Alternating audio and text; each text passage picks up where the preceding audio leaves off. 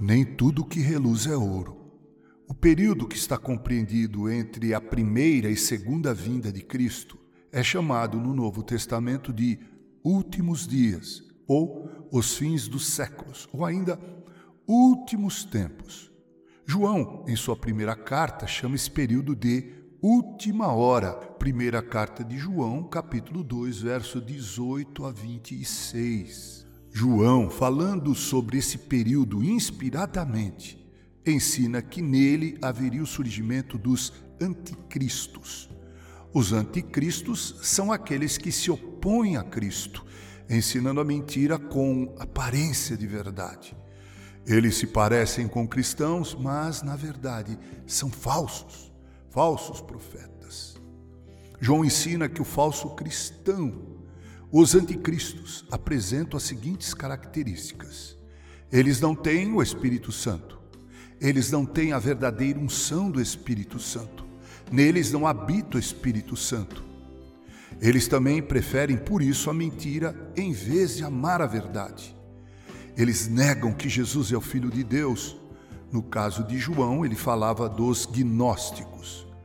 Eles acabam abandonando a comunhão é muito comum observar entre nós aqueles que se auto-intitulam cristãos, mas que preferem a mentira em detrimento da verdade. Como sabemos, neles não habita o Espírito Santo, e isso se torna notório por sua esterilidade. Não importa quantos anos de igreja essa gente tenha, muitos hoje confessam Jesus com a boca, mas o negam por sua vida.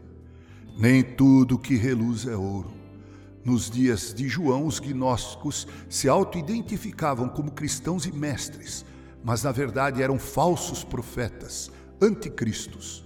Sua aparência de piedade não passava de dissimulação, de mentira com uma certa aparência de verdade. Muitos podiam se deixar levar por esses falsos cristos, mas o verdadeiro cristão não. O fato de você ir à igreja não quer dizer que você seja um cristão, como a circunstância de você entrar em uma garagem não significa que você seja um automóvel, disse Billy Graham.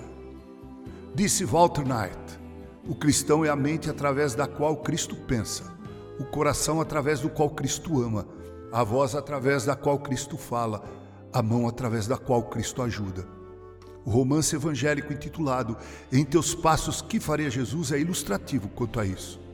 Sejamos cristãos autênticos, brilhemos de verdade, de tal forma que as pessoas desejem Cristo pelo cristianismo que esboçamos em nossa vida e pelo Cristo que testemunhamos com nossas palavras. Com carinho, o reverendo Mauro Sergio Aiello.